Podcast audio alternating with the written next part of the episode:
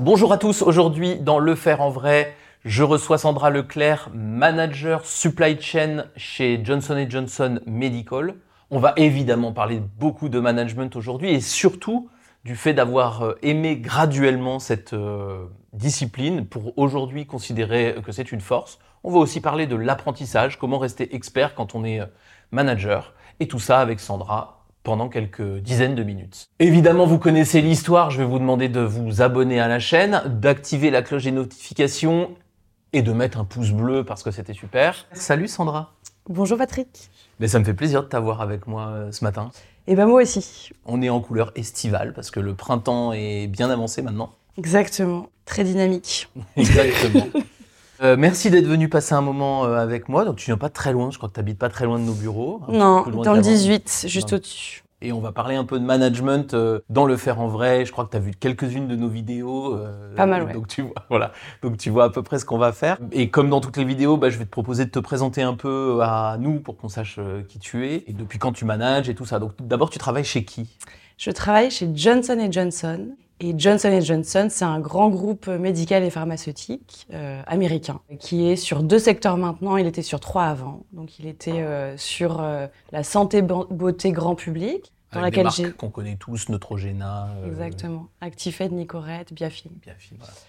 Euh, donc j'ai fait la moitié de, de mon parcours euh, dans cette, ce secteur-là, cette branche-là. Il y a une branche de dispositifs médicaux qui est en train de se transformer en technologie médicale parce qu'il y a la robotique et le digital qui arrivent. Donc ça, c'est des, des outils dans les blocs opératoires, des choses comme ça. Exactement, les implants et les instruments de plus en plus euh, robotisés, digitalisés euh, pour les patients et les chirurgiens. Et euh, le secteur pharmaceutique que je ne connais pas. Ouais. Donc, là, j'ai- des médicaments plus classiques. Exactement. Donc j'ai fait la moitié dans euh, le secteur euh, santé, beauté grand public et l'autre moitié dans le secteur euh, dispositifs médicaux. Et alors aujourd'hui, t'es où? Donc t'es dans la partie dispositifs médicaux, c'est ça? Je suis dans la partie dispositifs médicaux. Ouais. J'ai fait euh, la quasi-totalité de mon parcours en supply chain sur différents euh, métiers de la supply chain. Hum. Et j'ai commencé à manager. euh, Bah très Le- tôt. et oui, en fait, la première, parce que j'ai managé euh, la première personne au bout de deux ans, donc en 2011. Et j'ai commencé en 2009. Et nous, euh, on s'est rencontrés il y a quand même un moment maintenant, au moment où tu prenais ta première euh, grosse équipe. Ouais. Et c'était en quelle année ça alors? Et ben c'était en 2012, non, 2000, non 2013-2014. Ouais. Ouais, Et donc ça. ça fait 10 ans officiellement. Ça fait 10 ans, ouais. Ouais, ouais, c'était euh, de- une- euh, 10-15 personnes, 12 personnes. 12 Service personnes avec une manager intermédiaire, euh, on en reparlera sûrement Ouais. un peu. Et ensuite, tu as, eu différents postes sur toute cette période. Euh, et aujourd'hui, tu es plutôt dans du management de projet transversal, c'est ça? Oui, exactement. En fait, ça fait bientôt 4 ans que je suis sur mon poste actuel. Mhm. J'ai commencé par créer une petite équipe sur de la supply chain locale, les fonctions euh, planning euh, essentiellement et collaboration avec le business. J'ai fait une mission terrain-vente pour euh, différentes raisons, on pourra, on pourra y revenir, extrêmement intéressante.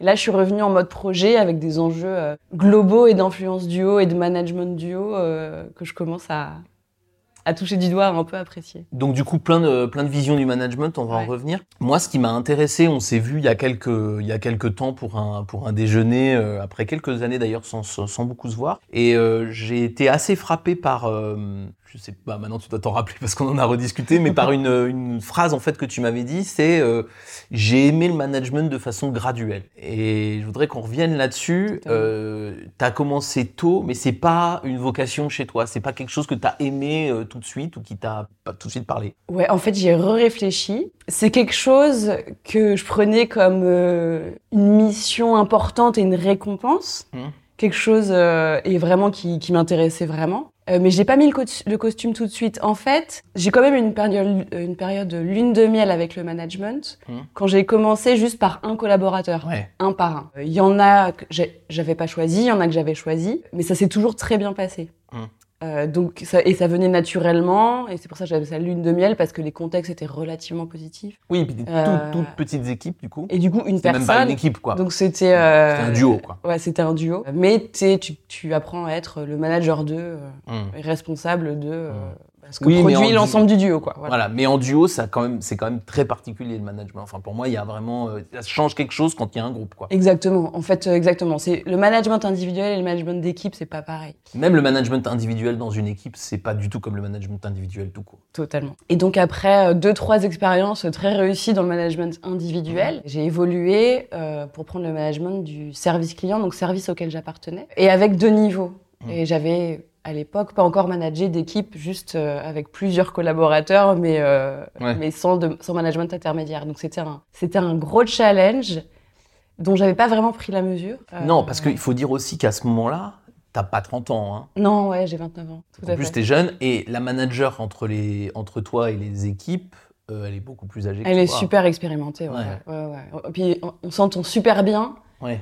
Et ce qui est pas forcément un cadeau pour gérer après le changement de positionnement. Ah ouais, tiens, on va y revenir à Ouais. ça. Mais d'abord, donc, tu découvres euh, ce management d'une équipe importante, euh, enfin plus importante Ouais. avec deux niveaux. Et c'est là que c'est pas quelque chose qui, se, qui tombe sous le sens. Et pour le coup, autant les réussites euh, étaient, comme tu disais, lune de miel sur Ouais. les individuels, autant là, non. C'est pas comme ça que ça s'est passé du tout. Non, non, non. Avec le recul, à la sortie de ce poste, donc j'ai fait deux ans à Mmh. peu près, et c'était un contexte euh, de pré-transformation, donc je ne pouvais pas dire ce que je savais, avec quelqu'un qui a besoin de savoir ce genre de choses, avec un contexte où il fallait euh, arriver à développer les équipes pour qu'elles trouvent un job après ou qu'elles s'inscrivent dans la prochaine organisation, et où moi, il fallait que j'apprenne à ne pas projeter sur les autres la manière dont je faisais les choses.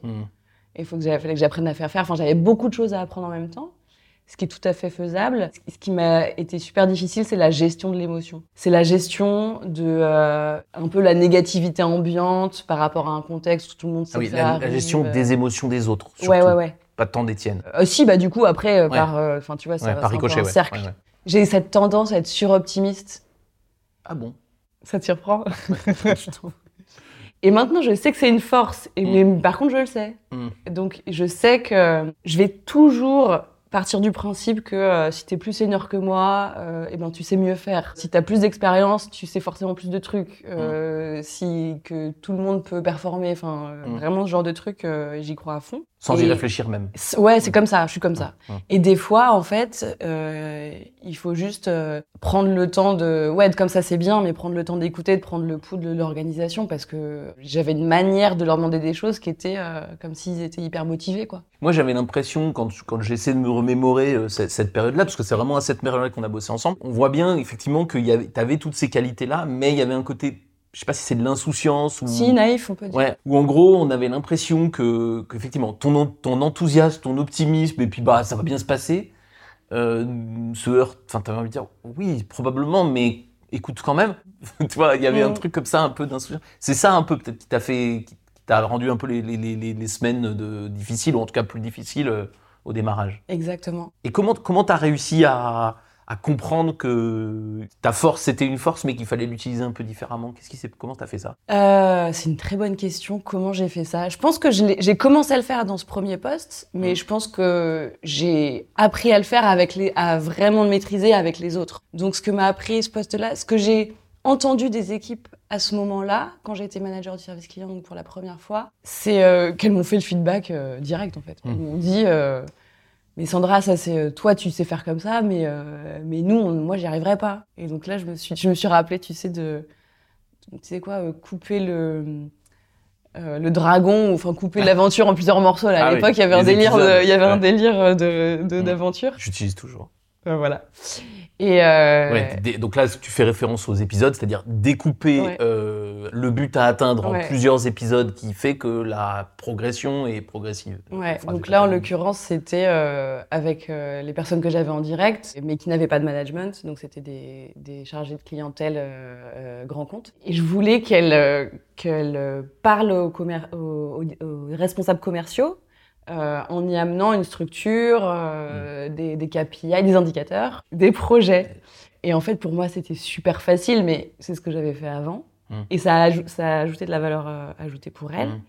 mais j'étais peut-être pas prête et, et j'ai appris à comprendre la notion de temps. Ouais, le, le- comment partir de eux et pas Ouais, partir de toi. quoi. exactement. Et c'était une découverte comme ça. Alors en plus, tu l'as fait. euh, on va un tout petit peu encore s'attarder sur cette euh, expérience-là parce que euh, je voudrais revenir sur deux choses. D'abord, tu l'as fait avec cette manager très très expérimentée, mais Ouais. pas du tout câblée comme toi. Non, et je pense aussi que ça t'a que ça t'a aidé. bon, un peu forcé contrainte, mais ça t'a aidé. En fait, j'y ai beaucoup repensé et on avait des.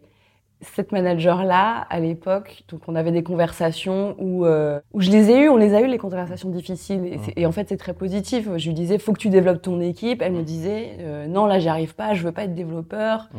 Euh, elle voulait que je sois directive, je voulais pas. Mm. donc, donc, en fait, quand j'ai réfléchi, je- elle me le disait. Donc, c'est Mm. génial d'avoir euh, ce, ce type de conversation. Ouais. Mais je l'ai vécu de. C'était difficile émotionnellement. Émotionnellement, c'était Ouais, trop difficile. Et du coup, euh, ça s'est fait. J'ai pas pris assez de plaisir, mais on a réussi. en tout cas, elle m'a aidé.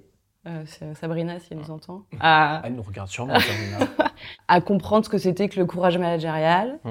à être challengé, euh, à dire les choses. Et alors justement, il y a un dernier point euh, dont on peut parler euh, avec Sabrina, c'est que c'est quelqu'un euh, que tu connaissais avant de l'encadrer, et avec qui tu t'entendais extrêmement Mhm. bien. Et euh, souvent, quand on parle avec les gens, ils se disent ah là là, euh, manager euh, une amie ou manager Mhm. quelqu'un dont on est très proche et tout, c'est forcément compliqué. Tu trouves ça compliqué, toi? Ça t'a paru compliqué de faire ça? Ou finalement avec le recul, c'est quand même un peu sympa? C'est un peu ce dont tu parlais, c'est le début qui est critique en fait. Ouais. Euh, je crois que tout est possible. C'est plus compliqué que si t'as pas de proximité, mais en même temps, si j'avais pas eu de proximité, est-ce que j'aurais eu les super conversations qu'on a eues Ah, bah, Et la pas, confiance. Tu vois?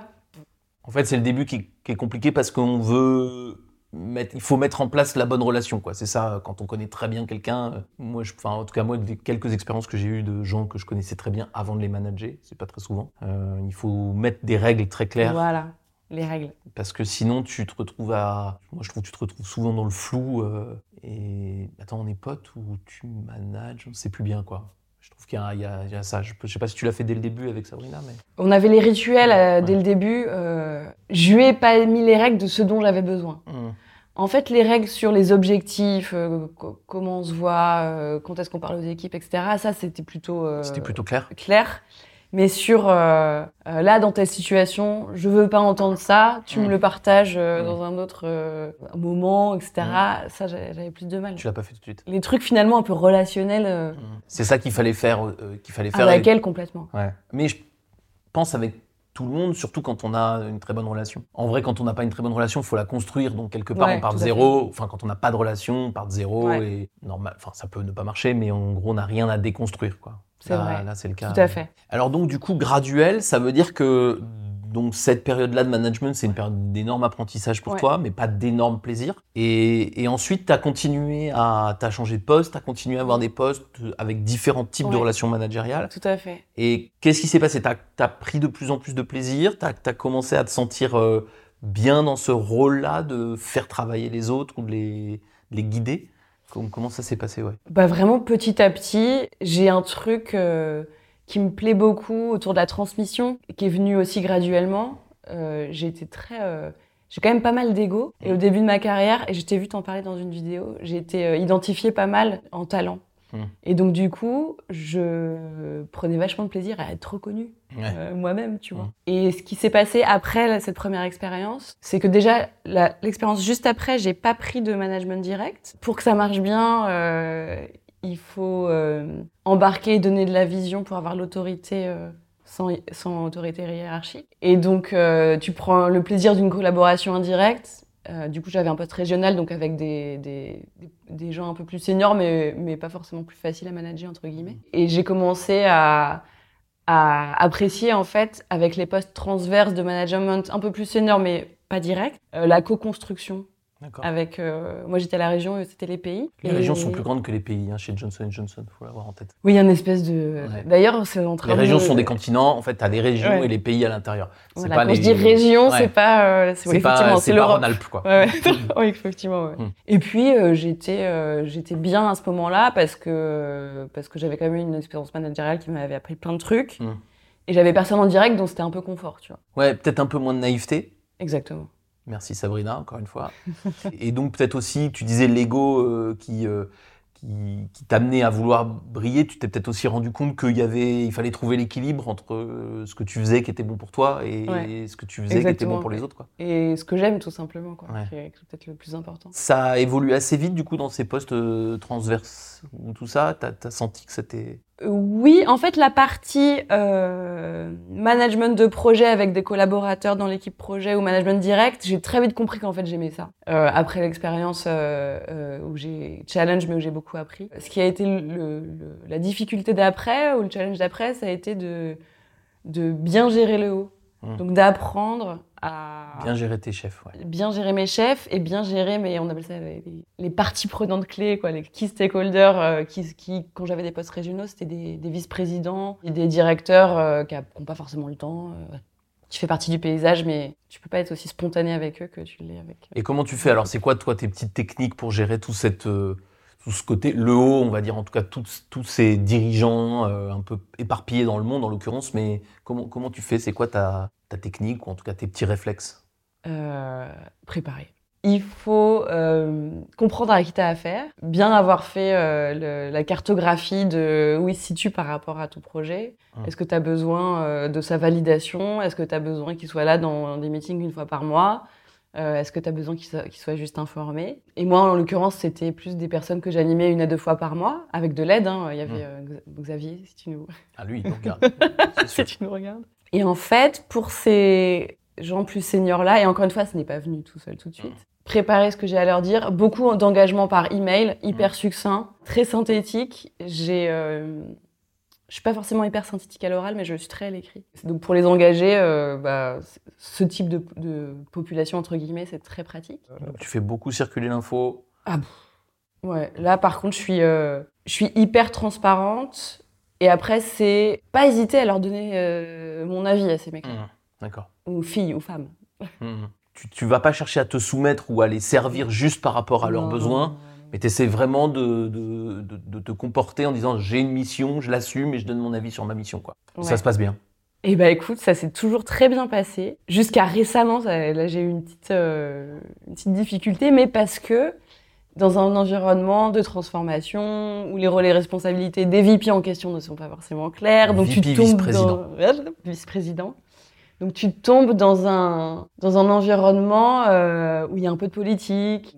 Moi, je travaille sur un projet de supply chain digital avec des pairs. D'ailleurs, j'apprends à manager des pairs, un peu plus seniors d'ailleurs, mais à Oui, à pas être la chef dans, dans ce dispositif-là. Et en fait, euh, j'ai des discussions de... J'ai dû avoir, à ce que je déteste, mais des discussions de euh, positionnement avec euh, un sponsor en lui disant mais pourquoi tu te positionnes comme ça? Je ne comprends pas. Et alors, tu détestes pourquoi? Qu'est-ce qui, qu'est-ce qui va pas dans ce moment-là? Parce que en fait si c'est un moment ça va mais le- la problématique c'est de en fait non t'as raison ce qu'il est Je sais Il est pas. fort. Euh, la collaboration euh, avec ce sponsor était compliquée Ouais. parce qu'il posait plein de questions détaillées. Il était là à tous les meetings. D'ailleurs, je voulais euh, l'écarter de, de certains meetings. euh. Et son, son positionnement à lui n'était pas clair. Euh, un coup, il fallait travailler sur un sujet, un coup, il fallait travailler sur l'autre. Et puis, euh, ce que veut notre vice-président qui est au-dessus de nous tous, c'est ça. Et puis, un- et puis le, le meeting d'après, c'était plus ça. Quoi. Et donc, euh, j'ai dû avoir euh, la conversation où, où finalement je l'ai eu une fois et c'était chiant, mais je l'ai eu une fois et je l'ai eu qu'une fois. Je lui ai dit, je, je, je comprends pas, là, il faut que tu nous laisses travailler en fait. Et alors Il te laisse travailler depuis? Ouais, il a essayé de revenir. Je lui ai dit non. Je lui ai dit, t'es un sponsor parmi les autres, les autres sponsors, tu vas à la reco en même temps qu'eux. Il est inquiet cet homme, non? Euh, ouais, ouais, il a besoin d'être rassuré. Et du coup, toi, quand tu as besoin de quelqu'un, il, il est inquiet, donc il a besoin d'être rassuré, donc il vient, il pose plein de questions, et toi, tu l'empêches de venir aux réunions? Ah c'est ça qui se passe en fait, non? Bah, bien sûr, mais en fait, Du coup, ça, ça l'inquiète plus, non? Enfin, jusqu'à la conversation que tu as eue. Exactement. Ouais. Mais il y a aussi le fait de, il est sponsor, je suis chef de projet.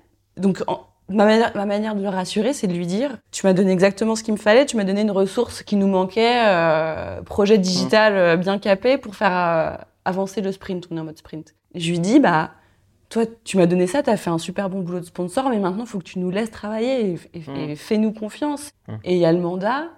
Et euh, si j'ai un problème, je reviens vers toi. Je te pose la question, mais c'est Pour moi, c'est vraiment euh, un point important du, du management, qu'il soit transverse ou autre. Et les gens en face, de, en face de vous tous, pas qu'en face de Sandra, ils agissent en fonction de leur peur, les gens.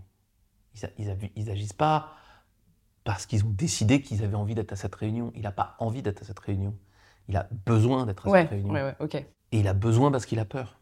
Pour une raison que tu connais ou que tu ignores, peu importe. C'est vraiment essentiel quand vous avez quelqu'un qui a un comportement pas rationnel, c'est-à-dire il vient, ça sert à rien mais il vient quand même, c'est pas rationnel donc, euh, c'est qu'il a peur. Par exemple, là, c'est il a peur de pas avoir l'info, de pas machin. Donc ton premier réflexe qui est je veux pas que tu viennes aux réunions, c'est ton réflexe rationnel, mais ça va augmenter sa peur. Bien sûr, mais je lui ai pas dit. Oui, mais n'empêche. C'était mon dernier ressort. Ouais, mais c'est quand même quelque ouais, chose, ouais, tu vois. Je dis pour tout le monde, pensez bien que vous, il vous embête parce qu'il vous pose plein de questions, donc ton réflexe, ce serait qu'il vienne moins pour qu'il te pose moins de questions et qu'il t'embête moins. Mm. Sauf qu'en faisant ça, tu augmentes sa peur, et en augmentant sa peur, il va chercher à te poser des questions par un autre biais. Ok, donc il va t'emmerder de l'autre côté. C'est ça qui s'est passé. Exactement. Et c'est pour ça que il y a deux choses à faire. C'est est-ce que j'ai compris la peur de l'autre? Ou est-ce que j'estime que même sans la comprendre précisément, j'ai accepté l'idée que c'est parce qu'il a peur qu'il fait ça, même s'il s'en rend même pas compte lui-même. Et après, effectivement, la conversation un peu prendre le temps d'une conversation un peu méta, en tout cas un peu, on parle de notre collaboration et on parle pas que du projet. Ouais. Ah évidemment, là pour le coup, tu as bien joué. C'est qu'à un moment donné, il fallait euh, poser le truc et, Mm. et lui dire, euh, oui, en fait, tu es en train, en essayant de m'aider, euh, tu me freines. Exactement. Je lui dit exactement ça, figure-toi. En Eh ben, anglais, mais c'était exactement cette phrase. Ben, c'est bien, c'est ce qu'il fallait lui dire. Et ça a marché. Ça a hyper bien marché. Ouais. Et ça me permet de, de bien collaborer avec, tes- avec un groupe de managers, en fait. euh, Son autre point, euh, ce sponsor, c'était de me dire euh, Mais est-ce que c'est toi la the face of the project? C'est toi le. Mm. Et je lui dis ben, je, je pense pas. Il me dit Mais comment ça? Je lui dis Bah, on est trois, on est en mode sprint. On fonctionne d'une certaine manière où on se distribue les tâches et toutes sont aussi importantes les unes Mm. que les autres. Mm. Donc effectivement, il y a un, un peu d'orchestration, mais euh, je vais, je veux pas être euh, celle qui fait la pub euh, du projet euh, en mode euh, Mais donc l'ego a diminué. a fortement diminué. C'est bien. hein Euh, vous qui reste un peu quand même. Ah, il va rester de toute façon. Mais le, le- c'est là, tu vois, ça t'aide vachement. Ça, Bah, ça ça, je pense qu'une une relation avec un très fort ego face à lui aurait vraiment créé beaucoup plus de problèmes que de, que de solutions. En fait, il fallait aussi. Ouais, c'est clair. Il fallait aussi dé- dégonfler le, le truc, surtout dans des organisations comme ça qui sont un peu politiques, un peu comme ça, euh, c'est compliqué. Mm. Mais alors, du coup, on est encore en train de parler du rythme des gens, quoi, Ouais. en fait, depuis le début. Pourquoi ils sont jamais exactement à mon rythme? C'est fou ça. Ils sont chiants, hein Ils sont pénibles.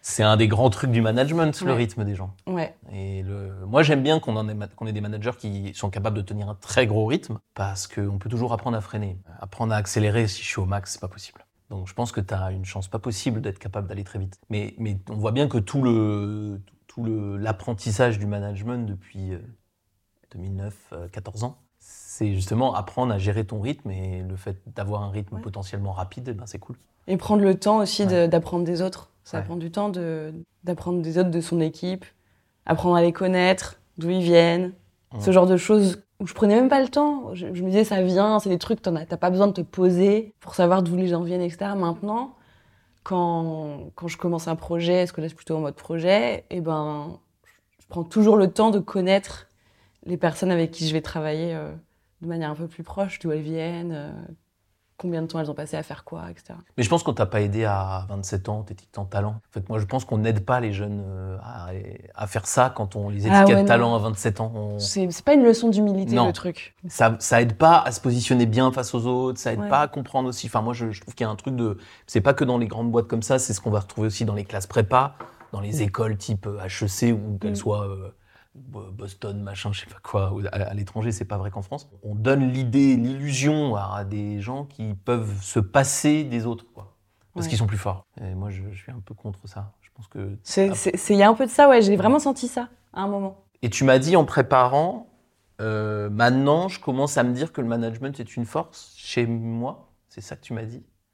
Oui, Et du coup, que- comment, que- où est-ce que tu en es maintenant du coup de, ce, de, de- de cette discipline du management? Tu dis que c'est une force. Qu'est-ce que, que- en quoi tu crois maintenant? Bah, c'est l'expérience en fait, et avec le temps, je vois certaines, et pas, pas toutes, attention, hein, mais je vois certaines personnes que j'ai managées avec qui on a euh, maintenant des relations plus de, de coaching ou de, ou, ou de co-développement euh, parce qu'ils t'apprennent autant que tu leur apprends. Mm. Et donc j'ai un peu ces, euh, ces retours informels. Je suis moi-même plus forte quand je manage, c'est-à-dire que moi j'en ai besoin. de manager? Ouais. Je suis arrivée à un, à un moment de mon parcours où j'ai un gros goût pour euh, déployer ou créer, ça dépend du niveau tel, mais des- les stratégies. Euh, j'ai un gros goût pour la collaboration. J'ai un énorme plaisir à voir les autres se développer, à les aider à se développer. Et j'ai compris que ça passait par me développer moi-même avant. Donc ça fait 4 ans que tu es à ton poste et le prochain, il y aura du management. En tout cas, tu vas chercher à ce qu'il y en ait. Ouais, c'est sûr. Il y en aura du direct pour que ce soit quand même un peu plus rapide, quoi. Non, mais puis il faut alterner. Je- moi, je trouve que c'est Exactement. très bien dans la vie de passer par différents. Bah ouais, il y en aura, il y en aura. Il y a une question que tu m'as posée l'autre jour, hyper intéressante, et je voudrais qu'on en parle Mm. par rapport à ça. Et tu m'as dit, euh, mais tu vas la reformuler mieux que moi peut-être, Ouais. euh, co- comment est-ce qu'on continue à, à apprendre soi-même quand on est manager et qu'on est censé faire travailler les autres, qu'on n'est pas expert, etc. C'est quoi cette question que tu te poses là? Elle me paraît hyper En intéressante. fait, je me la posais. Vas-y, re- reformule-la avec tes mots d'abord. Bah, Je vais le faire, euh, Patrick. Parfait. Je me la posais spécifiquement dans le cadre de, des énormes entreprises telles que GNG, où euh, tu as des couches de management, des fois, tu as 10 couches euh, en dessous de toi. Bah. 10 en dessous, 4 Euh, à côté, ouais. 8 au-dessus. Bah, c'est ça. ouais, Et en fait, je me dis, donc j'avais j'avais la chance de, de pouvoir poser une question à quelqu'un de ce niveau, et donc je lui dis, comment tu fais en sorte de conserver le bon niveau d'expertise pas, pas à moi de juger, mais c'était pour que cette personne comprenne que c'est hyper important l'aspect humain et manager les équipes. Et, mais comment tu nourris euh, la partie expertise ou technique qui, pour moi, à tout poste, euh, est nécessaire. Et, euh, et elle m'avait répondu il faut surtout penser avec son cœur. Et j'ai Ah. trouvé que c'était Un peu facile. que c'était très vrai, mais que c'était pas très concret. Tu m'étonnes. c'est même un peu facile. C'est un grand débat, le coup de est-ce qu'on a besoin de l'expertise pour manager Ouais. et comment on fait pour la développer ou la garder? Ouais. Toi, tu penses qu'il en faut une partie? Donc moi, je suis en supply chain. Mm. Donc, euh, c'est euh, c'est technique, euh, c'est euh, des processus. Le diable est dans les détails. Donc, euh, il faut avoir suffisamment d'expertise pour, euh, pour identifier là où il en manque dans les équipes et prendre les bonnes décisions. Et, et puis, ça va vite, la supply chain. Quand il y a des crises, euh, tu peux pas construire ton expertise, euh, genre prendre le temps et tout ça, quoi. Bah attends, moi je suis, de- je suis dans ta team. hein. Moi, je Donc, manage des, je manage des consultants, donc c'est pas. Enfin, moi, la, trois quarts de mon management, il repose sur mon expertise. hein. Si, si je sais pas faire le métier de consultant que je fais, je pense que assez vite, j'ai du mal à manager mes consultants. hein. Donc, euh, moi, je suis persuadé qu'il faut une Mm. part d'expertise. Du coup, la question de comment je continue à la développer alors même que je touche moins au, au terrain, Mm. parce que toi, en supply chain, de fait, quand tu manages, bah, tu es moins dans les problèmes techniques, c'est une vraie, c'est une vraie question. Et à part, il faut manager avec ton cœur, euh, tu euh, t'as trouvé des réponses à ça? Oui, j'ai trouvé des réponses. En fait, il y a pas mal. Déjà, euh, la réponse, elle est. euh, Moi, je comment dire, j'apprends beaucoup avec les gens. Mm. Donc, euh, donc, euh, si euh, quelqu'un que je connais, mon DG, un directeur XY, conseille une lecture et tout ça, je vais, je vais aller le lire. Tu regardes toutes nos vidéos. Je regarde les vidéos. je regarde beaucoup de vidéos Mm. de, TEDx. Je fais des formations toute seule avec LinkedIn Learning où je considère que, euh, que j'ai besoin de, de savoir quelque chose, pas forcément de l'expérimenter, mais de le savoir. Et là maintenant, on a, le digital, c'est vachement bien pour ça. Donc ça, c'est un peu ce que je fais. D'accord. Et ça te suffit? Tu sens que ça te suffit? Non. Bah non, mais moi je suis 99% extravertie, donc je n'apprends que euh, en expérimentant. Ah ouais. Moi, je pense que ça fait partie des comme, comme ça que les managers apprennent. En fait, il faut accepter qu'on apprend en regardant les autres faire et en faisant avec eux, Mm. Et pas en faisant soi-même. Mais c'est vrai qu'il faut l'accepter dans son émotionnellement. Je trouve ça pas si facile que ça. Moi, j'ai une petite astuce. Enfin, c'est pas une petite, c'est une grosse astuce. Euh, moi, je crois beaucoup, d'une façon générale, en la culture. J'ai toujours un peu de mal avec les gens qui, euh, quand ils ont un problème, essayent d'avoir euh, la solution technique la plus directe. Je trouve que les solutions les plus intelligentes, elles sont toujours liées à une compréhension un peu plus vaste de ce qui se passe autour et donc à de la culture. C'est-à-dire à la compréhension, bah, je ne sais pas, toi tu es en supply chain, bah, je vais avoir la compréhension, je sais pas, moi, un peu d'enjeux géopolitiques, euh, parce que pour comprendre pourquoi les transports ça change Mhm. dans le monde, un peu de, de- problèmes autour de l'énergie, un peu de problèmes autour de pourquoi les business models veulent que ça aille vite, donc un peu d'économie, ou des trucs qui n'ont rien à voir. Euh, par exemple, moi j'aime beaucoup l'art et je, je, je- je regarde des, des choses sportives, ou des, tu vois, par exemple, je, je m'intéresse un peu à la- au basket ou à des trucs comme ça. Je, je regarde les choses en essayant de ne pas euh, justement me chercher l'utilité immédiate. Je me dis pas, tiens, il faut que je regarde tel truc parce qu'il parle très bien de tel sujet. J'essaie de regarder les choses et en fait, j'ai l'impression que quand tu fais ça, tu tu t'imprègnes de plein de choses différentes. Et quand tu es face à un problème difficile, tu es toujours meilleur quand tu as une culture vaste que quand tu as une espèce de d'énorme savoir, mais sur un tout petit périmètre. Je sais pas si je suis clair. mais- Si, t'es super clair. Ça me fait penser à, la mission terrain, donc vente, que j'ai faite euh, l'année dernière, qui était hyper riche. Et d'ailleurs, je crois que ça a fonctionné pour moi, mais parce que j'ai été manager avant, de projets, de gens, euh, que j'étais déjà proche hein, de, du commercial, euh, mais ça n'a rien à voir de le faire en vrai. Ouais, bah non, tu fais- Et euh, Merci. Putain, t'as vu, elle fait le, le faire en vrai que je fais jamais. ça, tu le gardes, tu Oui. le gardes. De ouf. si l'interview dure 4 minutes, il y a cette phrase.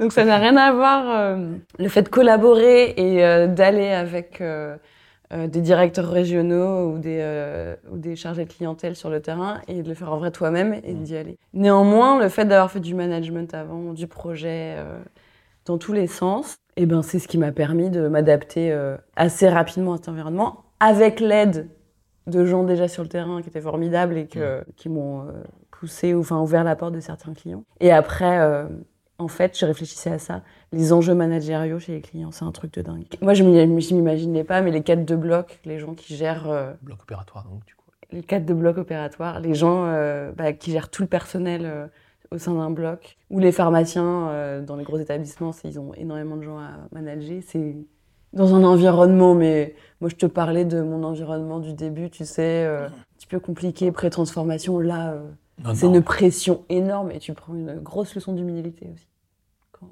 quand tu vois ça. Ah bah c'est sûr. Ouais. D'ailleurs, si tu connais des, des managers dans ces univers-là, il faut vite me les présenter. Moi, j'aimerais bien. hein. Les, Bah, les mecs qui managent une équipe pour préparer une opération à cœur ouvert, c'est pas nous. Hein. Nous, on fait pas ça. Nous, hein, ni toi, ni moi, ni. Voilà. Nous, si et on se, euh, nous, si et on puis c'est rate, 10 dans euh, la journée, quoi. ouais. Et puis Oui, c'est ça, ouais, ouais. Et puis avec le personnel qui, est, qui en ce moment, c'est super difficile de ouais, garder. ouais. euh. Mais non, mais pour revenir à ce truc d'apprentissage, moi, je trouve que les choses qui nous aident le plus sont pas toujours les choses qu'on a appris et qui sont directement utiles. Enfin, il y y, a vraiment un truc. C'est de- vrai. Je me rends compte, moi j'utilise beaucoup d'images et tout, et souvent les images, je vais les piocher dans euh, la vidéo que j'ai vue la, la semaine d'avant, un peu par hasard parfois, n'a rien à voir. L'autre jour, j'ai fait ça avec, de, avec une image d'astronomie, parce que j'ai vu une vidéo d'astronomie deux semaines avant, et en fait, elle n'est pas meilleure ou pire qu'une autre, c'est juste que euh, moi j'ai quand même l'impression qu'on qu'on progresse, plus on est manager, plus on a euh, des, des responsabilités d'explication, tout ça. On progresse en ayant un champ très vaste de curiosité et qui va Mm. t'aider euh, de, de plein de façons. Donc moi, pour moi, continuer à faire de l'expertise, paradoxalement, c'est pas forcément apprendre le métier des gens, mais avoir le plus de contexte possible, le plus de richesse possible. C'est ça qu'il faut que tu fasses. Ok. Regarde des vidéos d'astronomie. Je vais être un petit côté euh, de, ouais, créa, toi, un petit côté artiste. Oui, mais je pense que c'est parce que je regarde beaucoup de Mm. trucs d'artistes. L'astronomie, c'est pas de l'art. Ouais. Mais, mais moi, j'ai toujours pensé que les artistes étaient euh, les gens les plus forts du monde pour expliquer les choses compliquées. C'est-à-dire, moi, les livres de management, ça me rend fou tellement que c'est nul. Je trouve ça nul. ça, me, ça, me, ça me tombe des mains, les livres de management. Vraiment, j'en ai lu quelques-uns. C'est vraiment très pénible pour moi. Et par contre, quand je lis un romancier qui explique des relations humaines dans un roman policier ou machin truc, je trouve ça génial. C'est-à-dire, j'ai l'impression là-dedans, moi j'ai beaucoup lu de romans policiers, j'ai l'impression là-dedans d'avoir une étude de- des relations humaines un million de fois meilleure que n'importe quel euh, rom- livre de management. Et oui, oui, du coup, j'ai probablement des images et des exemples plus originaux, mais aussi parce que je pense que moi, un auteur de roman policier, il est meilleur qu'un qu'un consultant, en fait, pour décrire les humains. Je te laisserai réfléchir à ça, on se revoit dans 10 ans. Mais